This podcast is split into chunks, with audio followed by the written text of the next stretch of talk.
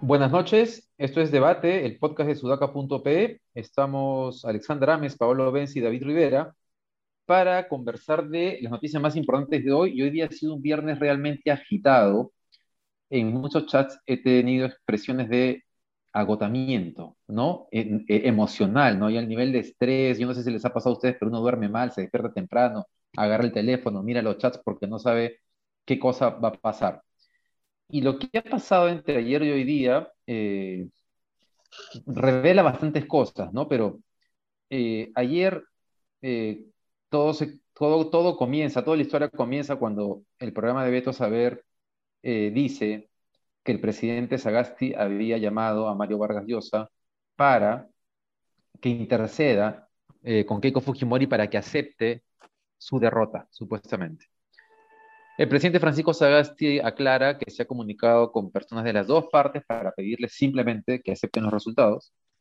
Y hoy día en la mañana eh, Álvaro Vargas Llosa sale en RPP y si bien dice que no hay nada de ilegal eh, en, lo, hecho por Francisco Sagasti, que puede, eh, digamos, deslinda que ha sido como algo, como una torpeza.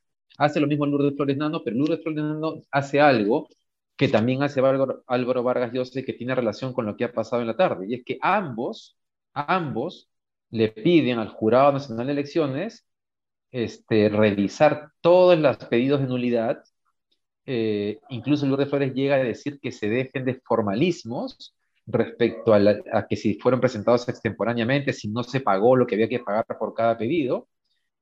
Y de pronto en la tarde, eso que parecía una ingenuidad de parte de ellos dos, se plasma en la intención de los magistrados del Jurado Nacional de Elecciones de intentar ampliar el plazo para recibir solicitudes de nulidad. Y después de la presión ciudadana, para resumir la historia, se revierte hace básicamente una hora más o menos. ¿no? Eh, hubiese, creo que solamente quiero, digamos, resumir una idea en esto, ¿no? Tenemos un problema institucional muy fuerte este, y lo único que me da esperanzas de lo que pueda pasar en el, país, en el país o que me dé esperanza de que la democracia pueda seguir en pie es eh, la sociedad civil. La sociedad civil y algunos, y algunos líderes de opinión de derecha, de, izquierda y de centro, que incluso algunos, habiendo votado por Fuerza Popular en segunda vuelta, no han caído, no han caído en la trampa, eh, en la perversidad de lo que han pretendido hacer. Yo soy un poco triste y conmovido y he tenido muchas broncas estos días porque he tenido amigos que se juraban demócratas, que abogaban por la institucionalidad y de pronto todo ese rollo, eh, supuestamente de la conciencia que habían tomado sobre esas variables, se deshace cuando el resultado no es el que ellos quieren que sea. Y bueno, eso, va a haber que seguir este, todavía un tiempo peleando porque para que la sociedad civil eh, cubra el vacío que tenemos en términos institucionales y del sistema político. Sí, me, agarro de esto último, David, porque el, rol de la sociedad civil es clave, organizada de las instituciones, pero también de la ciudadanía activa. Y como bien has dicho, creo que algo que ha ayudado a meter mucha más presión no es solamente el otro lado opositor a Keiko Fujimori que, haya, que se haya indignado. Creo que lo que ha pesado aquí es la decencia de la gente que optó por Keiko Fujimori y que esta vez dijo, yo, y, empezaron a decir, ¿no? Yo voté por Keiko, mm. pero eh, no estoy de acuerdo con esto, yo voté por Keiko, pero ya, o sea, aceptémoslo, hemos perdido, para adelante, ¿no? Eh, creo que eso ha sido clave. Entonces, este, claro, es trilladísimo lo que voy a decir, pero izquierda y derecha unidas jamás serán vencidas, ¿no? Eh, es, eso, es, eso es bien importante porque algunas personas siempre se preguntan, ¿no? ¿De qué eh, no o sea, primero, ¿no? ¿De qué sirve salir a la calle cuando las cosas este, están quemando si nunca nos hacen caso? No necesariamente es así, ¿no? Eh, eh, creo que la participación ciudadana física en las calles o en las redes hoy en una era global, en el siglo XXI, creo que son muy importantes, ¿no? Las redes sociales pueden ser un espacio muy nocivo, muy peligroso para las fake news y el debilitamiento de la, democracia alrededor de todo lo que se puede generar, pero también puede ser una herramienta súper potente para generar una ciudadanía activa y de mucha mayor intensidad. ¿no? Entonces, creo que eh, esa oposición en las redes sociales, que se han hecho presente en estas horas, ha hecho que eh, eh, se cambie esta votación ¿no? y se reconsidere el, el, voto del Jurado Nacional de Elecciones. ¿no? Quiero creer que el, el, presidente ha actuado de buena fe en el sentido de que abrumado seguramente por las manifestaciones, las bubucelas, ¿no? este, la presión de, de su familia, seguro los vecinos, eh, quizás ha podido pensar de que haciendo una reconsideración eh, a, favor de Fuerza Popular se podía calmar las aguas sin haber, dado, sin haber, sin haber caído en cuenta de que esto, al no ser eh, legal dentro del, del, cronograma electoral, pues termina generando un precedente muy feo para la democracia en el futuro, ¿no? Cualquier partido político en cualquier momento del proceso electoral lo puede usar a su antojo. Eh, y lo otro es que también como funcionario público pues cae en un tremendo error administrativo que le puede costar también su profesión, ¿no? Entonces, eh, ha, sido bueno que, se ejerza esa, esa, presión social y creo que eso es lo que más vamos a necesitar ahora, eh, a, partir de, a partir de ahora, ¿no? En realidad. Claro, yo quiero separar la opinión en dos partes, ¿no? La primera parte creo que no le estamos dando suficiente atención, pero, pero sí es relevante, es que el Congreso ayer pretendió, entre, entre ayer y hoy por la mañanita pretendió volver a las andadas, ¿no? Y no pudo, muy probablemente porque el cálculo político que están haciendo ahora ya implica una movilización masiva y quizás también porque Acuña y APP, digamos, ya están queriendo acercarse un poco más al profesor, ¿no? al próximo presidente ya casi casi virtual, ¿no? Si bien todavía no ha sido proclamado. Eh, ese, es una, ese es un primer análisis, porque el Congreso sigue ahí, el Congreso no ha tenido éxito, no ha podido aprobar las reformas de la cuestión de confianza, pero sigue ahí. Y, y, yo sé por fuentes que muchos congresistas, especialmente de bancadas como Acción Popular y Alianza para el Progreso, siguen convencidos de que lo que deben hacer es quitarle poder al Ejecutivo y, digamos, desbalancear ese balance de poderes para que el legislativo pueda controlar un Ejecutivo de Pedro Castillo y porque en realidad para cualquier persona que ve un peligro en Pedro Castillo, esa sería la salida sensata, ¿no? Es, eso es primera parte del análisis. Segunda parte del análisis está el tema del JNE, bueno, en intermedio también quería decir que ya basta con Beto Ortiz, ¿no? O sea, Beto Ortiz ya no es ni siquiera que no hace periodismo, sino hace desestabilización como parte de su carrera de vida, ya ni siquiera se puede llamar carrera periodística, lo que hace es todas las noches se siente en ese programa y desestabiliza al país de una u otra manera, con noticias más falsas que otras, unas que otras, pero en general no puede seguir haciendo lo mismo, ¿no? y, la y, la segunda parte del análisis, que es la parte del JNE, eh, creo que si bien el análisis legal, como ya lo dejó eh, claro Cavani, por ejemplo, en Twitter, efectivamente legalmente hay retroactividad, habría habido retroactividad en lo que quería hacer el JNE, creo que hay un análisis que no es legal y que es político, y en algún momento yo sí me puse a pensar que qué de mal hubiera habido en que se acepten los pedidos de nulidad si finalmente no iban a prosperar por, los propia, por la propia, porque son endebles, ¿no? Por la propia endeblez, no sé cómo se dice, por la propia debilidad de sus argumentos, ¿no? Quizás eso hubiera legitimado más una presidencia de Castillo que ahora que digan, ah, no, el, el, JNE con el, entre comillas, por supuesto, porque no lo es, ¿no? Terruco de Salas Arenas, etcétera, etcétera, se está, nos está quitando la elección de nuevo. En ese momento pensé, oye, y si le, le damos legitimidad aceptando los pedidos de nulidad entrados fuera de hora o fuera de fecha, pero claro, legalmente es un rollo mucho más complejo, aunque no es lo mismo, y acá sí hay que aclararlo, no es lo mismo que cuando al PPC o al APRA no le permitieron escribir sus listas fuera de fecha, porque eso sí está en la ley, escrito en la ley de organizaciones políticas, lo cual no es lo mismo en este caso. Esto no está escrito en una ley, sino en normas de menor rango, ¿no? Pero bueno, igual, eso es una diferencia menor. Eh, quería decirles que Keiko Fujimori acaba de tuitear lo siguiente el presidente Sagasti no debe interferir en mi legítimo derecho a defender nuestros votos. Él tiene la obligación constitucional de ser imparcial y mantenerse al margen del proceso electoral. Ese es el primero. El segundo, el presidente no genera calma, todo lo contrario, la, cancha no está pareja. Existen actores externos que están vulnerando la voluntad popular. Nosotros seguiremos defendiendo nuestro derecho voto a voto. Eh, no sé si eso implica que si bien hoy, como ayer, pensábamos que el tema ya estaba cerrado, vayan a salir ahora con otro, con algún argumento en estos días, ¿no? Porque en primer eh, término, los jurados especiales se pronuncian el sábado, ¿no es cierto? Luego de eso, ellos tienen la oportunidad de, eh, de presentar apelación a la decisión tres días y luego tres días más para la decisión final.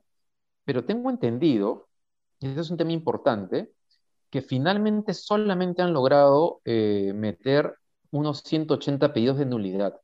Y con los votos que hay incluidos ahí, no les alcanza para revertir la elección. Entonces, por lo que dice Keiko Fujimori, algún instrumento legal adicional van a utilizar para tratar de que el jurado termine revisando todos los pedidos que ellos quieren presentar. Lo cual, pucha, lo cual va a ser terrible, porque si van a seguir insistiendo, nos van a meter en este clima de inestabilidad más o menos una semana más, ¿no? No sé con qué argumento legal, pero, pero parece que lo van a hacer. Según claro, habría que ver ahí si no le aceptaban, no, en cortito, que según IL, si no le aceptaban esto de la ampliación, no le dan los números, ¿no? O sea, ya, ya perdió, digamos. Claro, sí. Por eso, solo le queda lograr que el jurado acepte eh, la recepción de mayores pedidos de, de, nulidad, no queda otra. Oye, ¿Ante qué institución pueden, pueden, pueden hacer eso? Y te dejo la pregunta, ¿no? Que yo también me la estoy haciendo bastante y la estoy preguntando a personas que considero que, que tienen buenos análisis. Eh, ¿A qué está jugando Keiko? Porque ya es evidente que parece 99,9% de probabilidades de que no vaya a ser presidenta. ¿A qué está jugando? ¿A desestabilizar? ¿A, qué, no? Es una buena pregunta. Está jugando a salvarse, al salvarse, a salvarse de Me preguntaron a mí, señor Baela, me preguntaron a mí. Siga, usted. Este, pucha, eh, complicado, complicado lo que me preguntas, Paolo, porque ahí, como dice David, ¿no? Se está tratando de, de, salvar su pellejo y lo que está haciendo finalmente, me parece, es ganar tiempo para, y, politizando el tema de tal manera que se está involucrando a líderes políticos de América Latina. Eh, a mí me suena a que está buscando asilo, ¿ah? Claro, yo también, yo también Hay un rumor sobre eso, salvarse de la cana, ¿no? Eso es, creo, ¿no? Sí, Sí. Es que, eh, pucha, sí, eh, yo también creería que es eso y que, claro, y que ante, siendo ese el, o sea, el tema no es perder una elección, el tema es perder tu libertad. Exacto, exacto. Y si el riesgo es perder tu libertad, este, me imagino que estás dispuesto a pelear por todos lados, ¿no? Claro, lo está peleando de una manera en que no está peleando por una causa común, sino por una causa personal. Y con ese nivel de virulencia lo pelea por eso, entendería, ¿no? Sí, ahora igual genera inestabilidad en el corto plazo, mucha. Ahora, tú decías, creo, Pablo, al inicio que le están dando, le están generando un nivel de legitimidad a Pedro Castillo que no tenía cuando, cuando terminó la segunda vuelta, ¿no? Sí. Eh, justamente, eh, justamente por lo que hablábamos del, voto de Fuerza Popular que se arrepentido, no, no sé si se arrepintió de votar así, pero digamos, algunos se han arrepentido, pero otros simplemente dicen, seguían siendo igualitos que el 2016. claro, o sea, eh, eso. Oye, pero hablando de eso, no sé si quieres ir con ese tema, pero entre ayer y hoy también ha pasado algo interesante en el lado de Castillo, ¿no? No sé si en la mañana les llegó estos chats de la presentación que habían tenido Pedro Franque y Oscar Dancourt ante, ante bancos de inversión hoy. Al City. Eh, y les había ido, claro, el City lo organizó, pero habían, se habían conectado más de mil empresas y yo entre amigos que tengo ahí me han dicho que en el sitio decían que nunca habían tenido un nivel de afluencia para este tipo de presentaciones de este nivel, nunca. Eh, pero la reacción había sido positiva. De hecho, la bolsa comenzó a subir, el tipo de cambio comenzó a bajar y de pronto cerró un de este tweet que dice, algunos invitados no saben cuál es su lugar o algo por el estilo, ¿no? Ya se viene la crónica de Sudaca, David, espérala. Muy bien. es que yo no entiendo, yo no entiendo algo. O sea, Cerrón ayer no dijo que no se iba a meter en el gobierno, que él iba a, eh, eh, dedicarse al hospital, eh, que iba a ver el partido pero desde afuera, pero que no se iba a meter con el gobierno y hoy día saca un tuit totalmente contradictorio.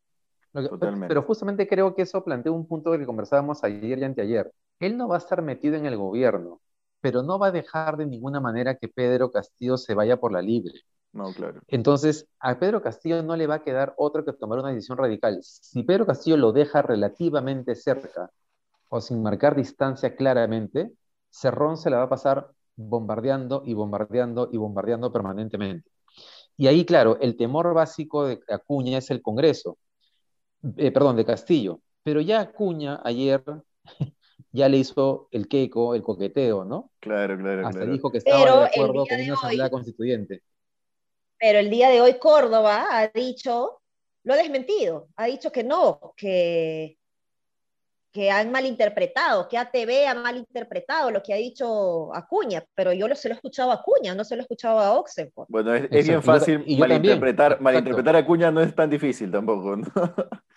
No, es que no es mala interpretación. Lo que pasa es que yo creo que Acuña dice una cosa y después agarra. Es como Castillo, dice una cosa, después va al cual. partido y le dicen, oye, no, pero ¿cómo hacer tal cosa? Tal es que, cual. claro, no son partidos con ideologías ni por- con principios ni nada. Son, son, son organizaciones que quieren poder político y no importa cómo llegas ahí, cómo lo logras, ni cómo suceden las cosas, ¿no? Pero creo que igual te deja una puerta abierta de que Castillo tiene una oportunidad ahí de esos partidos que son medios, eh, ¿cómo decirlo? Que no son partidos, que son organizaciones, no sé de qué tipo, este, poder de alguna manera alinearlas, ¿no? Siempre manteniéndote en ciertos principios y sin caer en ilegalidades, ¿no? David, ponte también en el pellejo de Cerrón y, y los perulibristas, ¿no? Le han dado el partido a una persona para que candidatee, ha ganado y de pronto esa persona es secuestrada por la izquierda que perdió, por la izquierda que no supo hacer trabajo de bases como sí supo hacer Perú Libre, por la izquierda que no chambeó y no fue a la sierra a hablar con la gente en la sierra. O sea, también ponte en el pellejo Sí. de ellos y, y- y- y míralo de esa manera porque sí me parece un poco injusto que gane la propuesta Perú Libre con todas sus falencias, con la que no estoy de acuerdo, y yo, una parte de mí dice, gracias porque los caviares secuestren a Castillo, que lo hagan y que lo secuestren realmente bien, que no lo dejen salir. Pero también otra parte de mí dice, qué injusto que una propuesta que no ganó como propuesta, como propuesta política y como propuesta programática, vaya a gobernar, ¿no? Pero es que Lo eso que que, dices que- de, quién ganó, perdió relativo. Dale, Ale. Sí, no, es que no se contradicen porque la propuesta de Perú Libre, o sea, el objetivo de Perú Libre, que es Eh, cambiar la constitución, eh, ten- eh, cambiar el modelo, que era lo que proponía también eh, Verónica Mendoza. O sea, lo que pasa es que Verónica Mendoza está poniendo acá, más que la plataforma, que no es de ella además, ¿no? Juntos por el Perú, más que la plataforma eh, es, es eh, a un equipo técnico, digamos, ¿no? Que se está sumando. O sea, el- el- el- la suma ahí me parece más técnica que política. ¿no? Pero sí hay, sí hay, sí hay algunas diferencias. O sea, Castillo ha hablado de proteger Hay varias. mercados. Y, y Sí, viene a hablar de que no hay que proteger mercados. Por supuesto, lo inteligente es no proteger tus mercados de manera arbitraria. Pero la propuesta que ganó fue la otra, ¿no? Y- o sea, entiendo que económicamente tienen muchísimas coincidencias, pero siento que igual está gobernando o, o gobernaría, si es que gobierna Castillo con Frankie y Dancourt y no con Cerrón y, y Pari, gobernaría la propuesta que perdió. Al menos ese es el, el- el- el sentimiento de injusticia que a mí me queda. ¿no? Yo sí creo que hay diferencias de forma y de fondo. De forma porque si por Cerrón fuese, haría un gobierno, digamos, como Bermejo, confrontacional, que peche, que Claro, meta Ujú. cabezazos, ¿no? claro. Este, el poder económico, los ricos, hay que destruirlos y Venezuela, digamos, ¿no? Eh, hacia ahí. Claro. Eh, y Sí, no, yo me- ya o sea, me- hay, hay varias diferencias. Hay- hay- para, Sí. para- para corregirme, David, sorry, sino que Dale. quiero corregirme porque no, no quiero que se me malinterprete. Hay varias diferencias, pero me refería a que no es que gana, no es que se sube gente que tenía una propuesta diferente, como Salaberry, digamos, ¿no? Que tiene una propuesta totalmente Ah, diferente claro. y, y- y ya se está Ujú. subiendo, ¿no? Es Nuevo Perú, de alguna manera, com- sí, comparte el mismo objetivo, ¿no? De el vamos a cambiarlo todo por- para la gente, ¿no? Un gobierno de- desde el pueblo para el pueblo, digamos, ¿no?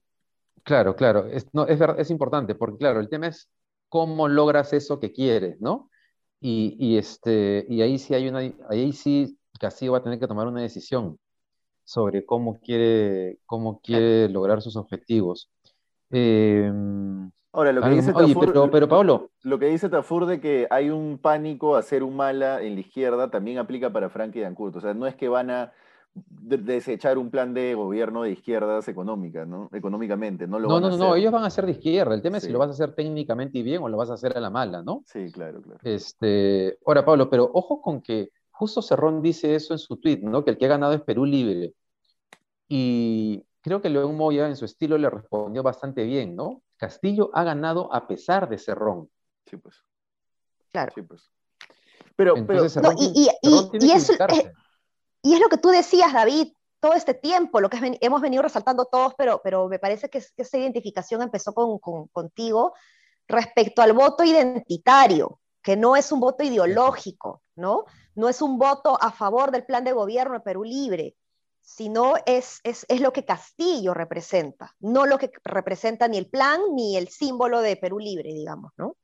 Así es. Eh, Bermejo, con toda su labia, no hubiese podido conseguir lo que ha conseguido Castillo. No, sin dudas. No, no, claro. sin dudas, sin dudas. y Cerrón ah, menos. Ahora, ahora, las bases perulibristas pesan, ¿no? Es decir, tú llegas a un local, a, no sé, a, a Tacabamba y tienes un cuartel de Perú Libre, ¿no? Obviamente instalado y tal, pero lo puedes tener porque tienes un partido. Entonces, no es solo a pesar, yo creo que mejor para aterrizar a, a León Moya, que lo he dicho en Chongo, ha ganado a pesar de Cerrón y los cerronistas, pero no a pesar de Perú Libre, que es la plataforma. ¿no? Es verdad, eso es un buen punto. Entonces, claro, ahí la chamba de Castillo es como eh, romper con Cerrón sin romper con el partido o con una parte del partido, lo cual es un trabajo político muy grande muy para alguien que se ha sumado a un partido de pronto. Claro, claro, claro. Sí, y por el otro lado, ¿no? El otro lado también desde el lado del Fujimorismo, la gente no ha votado por Keiko Fujimori, han votado por la propuesta programática del modelo económico, de la inversión privada, ¿no? El status quo. Eh, e, entonces, eso pues hace que también uno diga, cuando vea ve estas cosas que han pasado en los últimos días antes de las elecciones, también tenga la posibilidad de no votar tan convencido al punto de ponerle cachos y cola o rejas a la foto de Keiko Fujimori a la hora de votar o también de decir, ya no quiero votar por ella, ¿no? Este, y, creo que eso es lo que pasó, ¿no? Yo, yo hace dos semanas, y acá ya me reafirmo porque creo que ya les tengo que pagar el chifa, hace dos semanas, o mejor dicho, dos semanas antes de las elecciones, apostamos el chifa porque yo creía realmente que Keiko podía ganar, porque estaba de subida, Pedro Castillo de bajada, y Pedro Castillo pues no, da, no ataba ni desataba en cada respuesta que daba. Tenía todo para perder Pedro Castillo pero el Fujimorismo, los la gente de derecha y sus amigos con los hashtags saca tu amiga pituca, empezaron a cometer en los últimos 10 días error tras error de todo lo que tienes que hacer para perder una elección. Por eso justo 10 días antes yo posteé How to lose an election in 10 days, ¿no? Cómo perder una elección en, 10 días y la, y la, la puse la, la película, ¿no? Eh, con el hashtag saca tu amiga pituca porque esas cosas que empezaron a suceder producto de la desesperación del Fujimorismo hizo que ellos mismos cavaran su propia tumba. Claro, claro, uno han, enervado ¿no? los, este, los ánimos. Ahora, esto que decías, Ale, al comienzo es del tema de, Keiko, ¿no? Keiko en, su fantasía, ¿no? En su fantasía de que ella puede ganar la elección. Si ella gana la elección así como está intentando ganarla, puede, puede incluso no comenzar su gobierno, puede tener manifestaciones en las calles, este, o sea, sería terrible. Y ella sabe que es así. Eh, no, entonces, pero sin embargo insiste. Y creo que eso es porque efectivamente no es que le esté interesando gobernar el Perú, está intentando salvarse de la cárcel, no perder su libertad. Sí. Y lo que me pone eh triste es que haya gente que esté haciéndole el juego. Sí, tal cual. Sí. Pero lo que me pone contenta es que hay gente que haya votado, ha votado por ella y que más bien está diciendo, oye, hasta acá nomás, ¿no? es verdad. gracias por terminar con ese espíritu positivo porque es lo que Lili además nos ha pedido. La community manager en Sudaca. Y con esa Así idea, que vamos a cerrar, creo, ¿no es cierto? ¿O quieren decir algo más? Así es. No, eso, eso. Vamos a quedarnos con ese mensaje de, de Ale y además con lo que comenzamos, ¿no? Que la sociedad civil siga siendo la encargada de sostener la democracia hasta que podamos impulsar las reformas que el, país necesita. Buen fin de semana, seguramente habrá sorpresas. Sigan las redes de Sudaca, ya viene el informe de Sudaca sobre la pelea interna en Perú Libre. Hasta el lunes. Hasta el lunes. Chao, chao. Nos vemos. Chao.